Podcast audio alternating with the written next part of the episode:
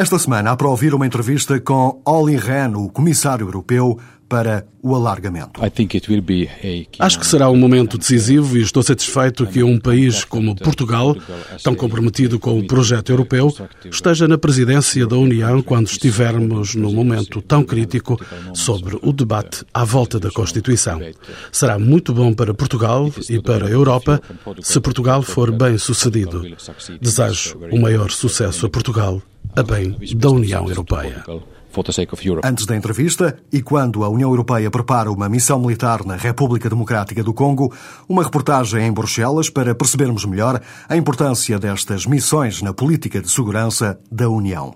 Luís Amado, o ministro da Defesa do governo português, fala da presença no Congo como o virar de uma nova página. Há um grande investimento da União Europeia nesta missão, como haverá naturalmente na missão do Darfur precisamente porque se abre um capítulo novo.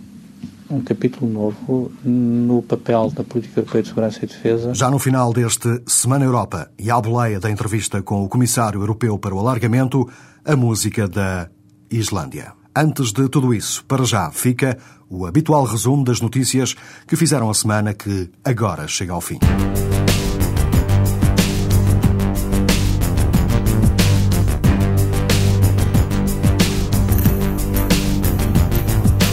A ida às urnas acabou por confirmar o que diziam as sondagens. A maioria dos montenegrinos quer a separação da Sérvia. O referendo abriu caminho ao nascimento de mais um país independente, saído das cinzas daquilo que já foi a Jugoslávia.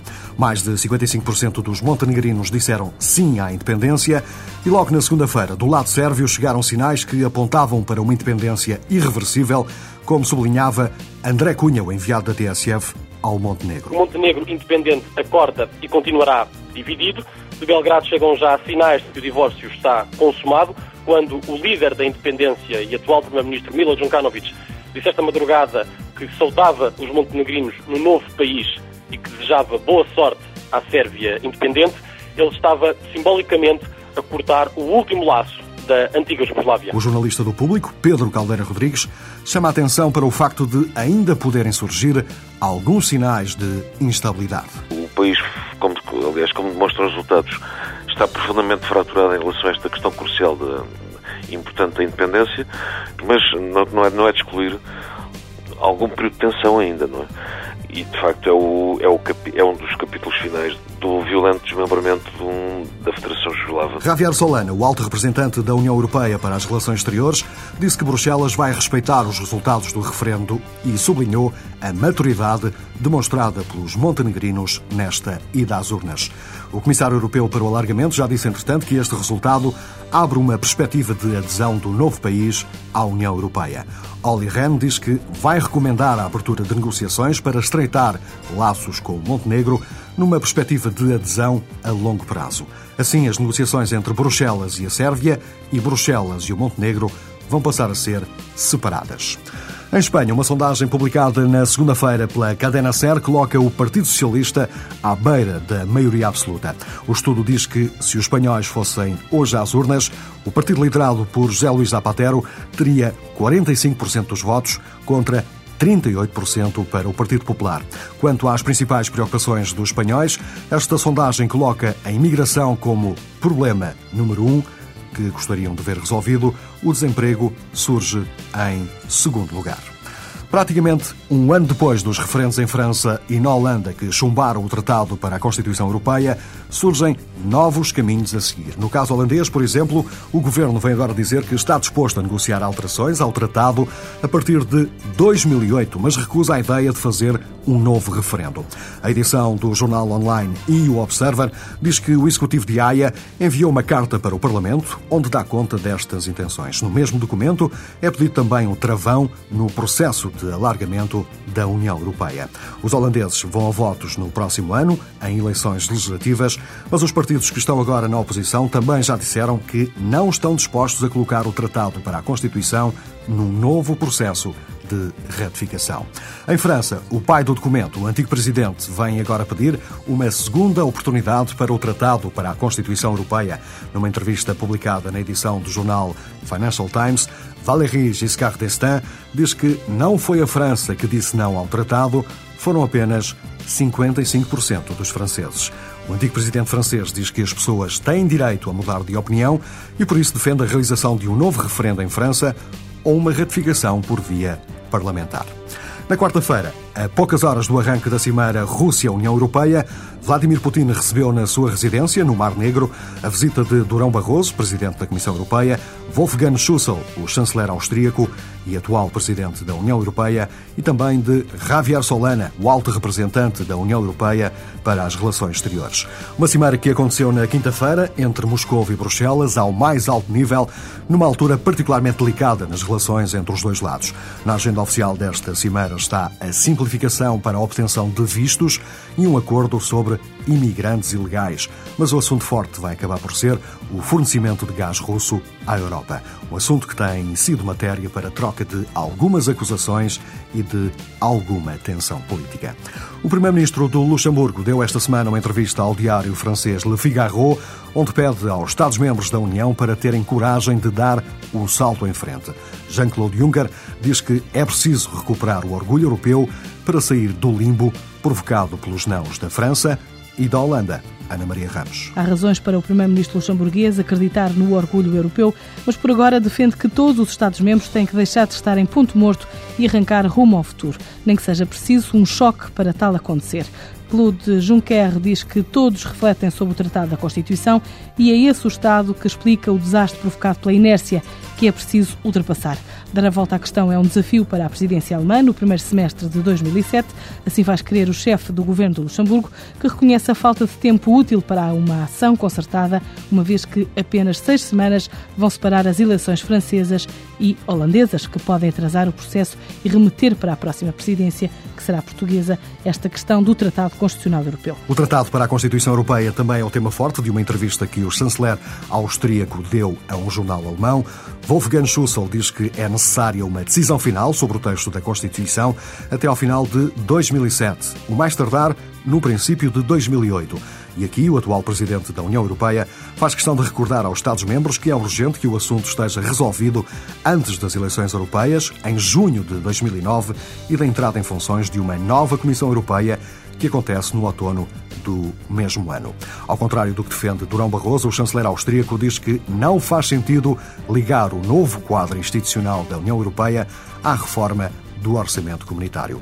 Sobre o Conselho Europeu dos próximos dias 15 e 16 em Bruxelas, Schussel diz que o principal objetivo da presidência austríaca é estabelecer calendários concretos para o que deverá ser decidido nas próximas três ou quatro presidências da União Europeia, precisamente as que terão um papel definitivo para resolver o dossiê tratado para a Constituição Europeia.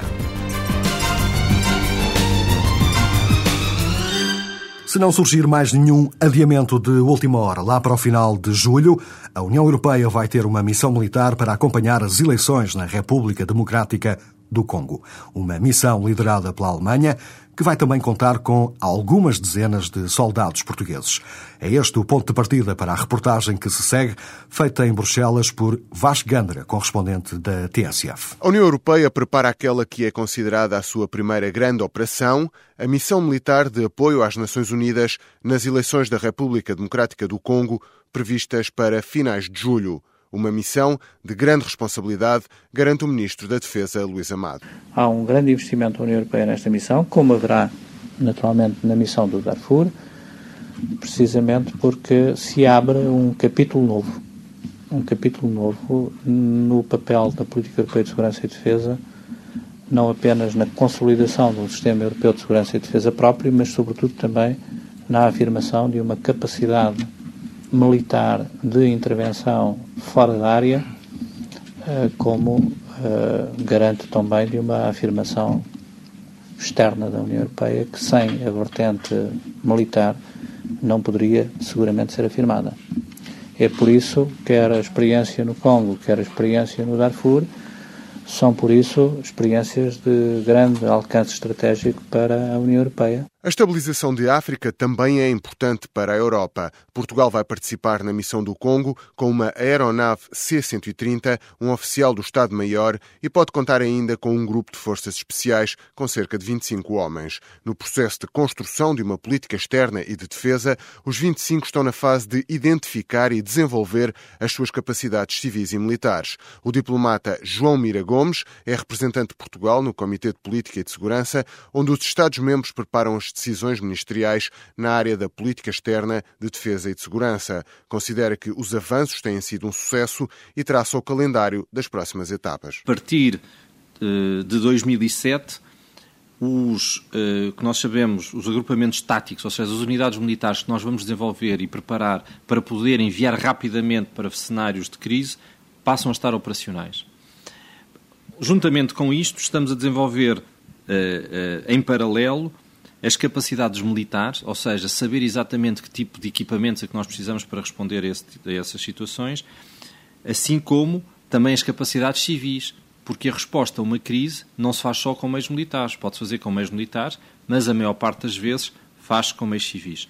Portanto, este processo de desenvolvimento de capacidades militares e civis tem prosseguido, de acordo com o calendário que está estabelecido, e nós pensamos ter eh, as capacidades civis perfeitamente identificadas uh, e uma resposta para todas essas necessidades uh, durante o ano 2008 e para as capacidades militares durante o ano 2010. Mas, como digo, a operacionalidade da tal Força de Reação Rápida Europeia começa já em, em 2007. O processo não visa desenvolver uma defesa coletiva europeia, não se pretende substituir a NATO, mas ser complementar da Organização Atlântica. Os europeus apostam nas missões ditas de gestão de crises, com objetivos humanitários, divulgação de pessoas ou manutenção de paz. Ao todo, a União teve ou tem 15 missões civis ou militares espalhadas pelo mundo, desde o Médio Oriente à Indonésia, passando pela Bósnia até à República Democrática do Congo. João Mira Gomes acredita que Portugal representa uma mais-valia nesta área. Portugal tem relações privilegiadas com a África, mas não só com a África, também tem relações privilegiadas com a América Latina, com o Norte da África, os países do Maghreb. Portanto, quando se prepara uma operação como uh, é o caso desta agora que vai ser lançada na República Democrática do Congo. E quando há o debate à volta da mesa sobre como é que se deve, eh, primeiro sobre a análise da situação e depois como é que nós devemos responder a esse pedido das Nações Unidas de um envio de uma força, é natural que as pessoas ouçam com mais atenção aqueles países que têm uma experiência maior, um melhor conhecimento em relação a esse dado concreto. Portanto, de facto, quando se fala da África, há cinco ou seis países que são ouvidos com mais atenção, nenhum, desses é, nenhum deles é Portugal. Além de que Portugal participa em múltiplas missões da União Europeia. Na Bósnia estamos tanto na vertente militar como na vertente, uh, na vertente civil. Uh, na, operação, na outra operação que nós temos na Europa, na fronteira entre a Moldávia e a Ucrânia, também estamos presentes. Uh, no Médio Oriente, na missão em Rafa, estamos presentes. Na missão uh, sobre a formação de magistrados e oficiais judiciais no Iraque, nós também estamos presentes. Uh, em África, nas missões do Congo, que temos duas, uma policial e outra no âmbito da reforma do setor de segurança, Estamos presentes em ambas. Para breve e após as negociações que decorrem sobre o Estatuto do Kosovo, a União Europeia prepara-se para enviar uma missão preparatória para substituir a missão das Nações Unidas. A reportagem de Vasco Gandra em Bruxelas com as novas orientações da política de segurança e cooperação da União Europeia. Dois anos depois do maior alargamento da União Europeia, são muitas as inquietações sobre os efeitos que isso provocou. Há quem diga que chegou a hora de fechar a porta a mais alargamentos. Olli Rehn, o Comissário Europeu para o Alargamento, esteve esta semana em Lisboa e no microfone da TSF deixou algumas das suas preocupações e esperanças. Uma entrevista que começa com este membro da equipa de Durão Barroso a dizer que a clássica discussão entre alargamento e aprofundamento não faz sentido. Olli Rehn diz que a União Europeia sempre conseguiu fazer as duas coisas ao mesmo tempo. The European Union has uh, always uh, pursued uh, both uh, deepening and uh, widening a União Europeia sempre conseguiu fazer as duas simultaneamente. Foi crescendo ao mesmo tempo que ia aprofundando a integração.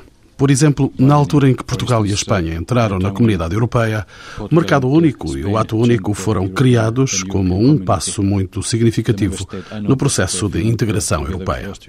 A entrada do Estado-membro que eu conheço melhor, a Finlândia, juntamente com a Áustria e a Suécia em meados dos anos 90, coincidiu com a criação da moeda única e o reforço da política externa e de segurança.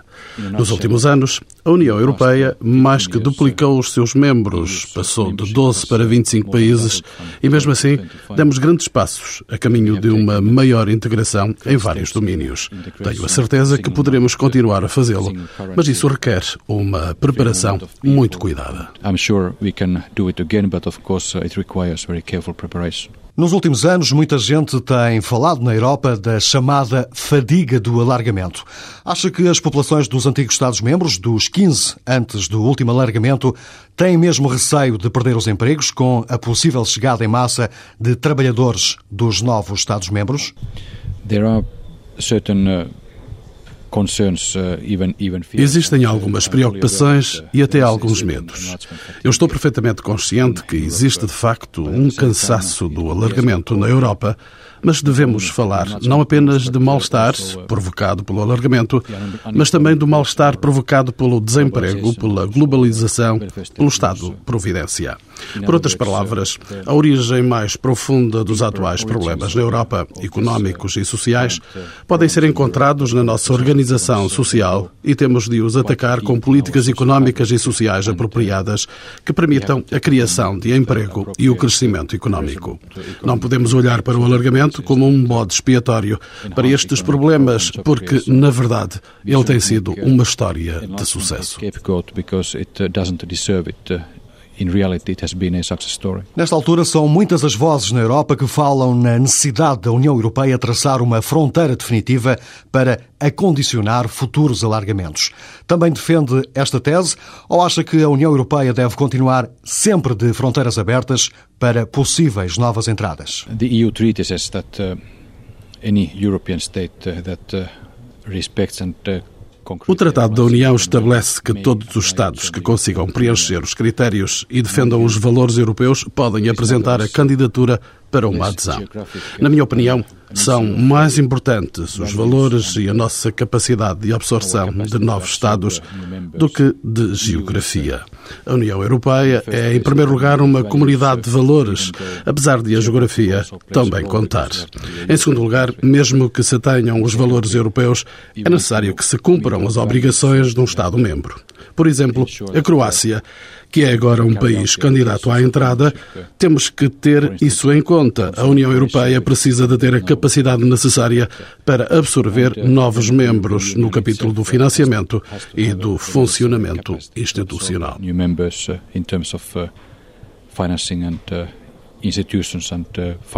Mas se a Europa enfrentar a opinião pública a dizer nós não queremos mais Estados-membros, não queremos uma União Europeia maior, acha que mesmo assim é possível continuar a abrir as portas a novos países? We have to take public opinion very seriously and uh... Temos de levar a opinião pública muito a sério. A União Europeia precisa de apoio para as suas políticas, incluindo o alargamento. Na tradição europeia, a opinião pública tem sido canalizada para as instituições democraticamente eleitas. Na política de alargamento, todas as decisões-chave são tomadas por unanimidade por todos os Estados-membros da União, nos Parlamentos Nacionais e no Parlamento Europeu. Isto significa que a legitimidade democrática da política de alargamento está bem suportada na União Europeia. Democratic institutions of the European Union. Falemos um pouco sobre o recente referendo no Montenegro. Acha que este novo país independente pode acabar por chegar primeiro à União Europeia do que a própria Sérvia? Isto, claro, tendo em conta os problemas colocados pela Sérvia, que não consegue deter Ratko Mladic. Ou acha que não faz sentido colocar as coisas desta maneira? Uh, Deixo isso para as agências de apostas, mas posso dizer que tanto a Sérvia como o Montenegro têm uma perspectiva de médio e longo prazo para uma possível entrada na União Europeia. Vamos esperar que eles consigam preencher todos os critérios necessários para aderir à União Europeia. Neste momento, acha que é tão importante para a União Europeia abrir as portas aos países dos Balcãs como foi no passado permitir a entrada de países que pertenceram à antiga União Soviética? It is uh, very important, uh, but uh, partly for different uh, reasons. É muito importante, mas em parte e por razões diferentes. Para os países da Europa de Leste foi necessário muito tempo para que se tornassem membros efetivos da União Europeia. Mas, ao mesmo tempo, só abrir uma perspectiva de possível adesão já é muito importante para impulsionar as reformas necessárias nos países, para fazerem o caminho necessário para uma democratização económica e política. Para manter os países dos Balcãs num caminho pacífico e reformista, é necessário continuarmos fiéis aos nossos compromissos para mantermos a pressão para que estes países se reformem e fiquem Estados mais europeus.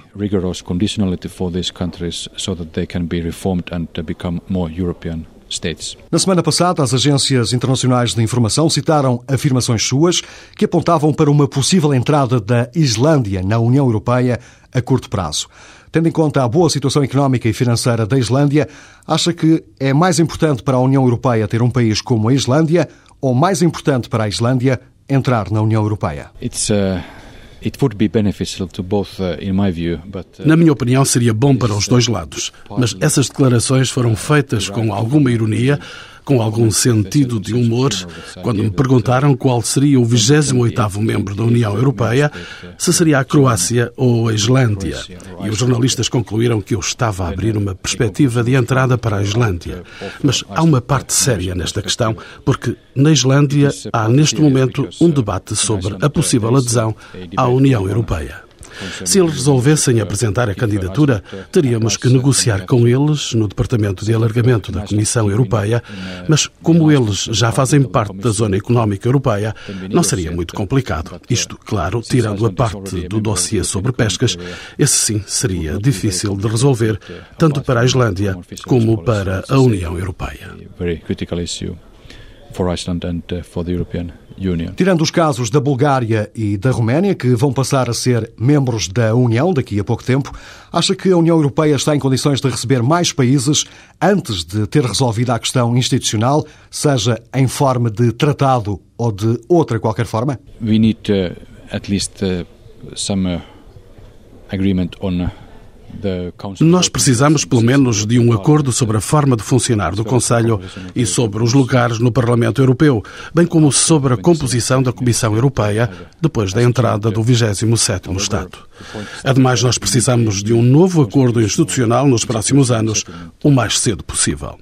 Para isso, não devemos esperar pelo próximo grande alargamento. Temos que fazê-lo a bem da atual União Europeia e o mais cedo possível.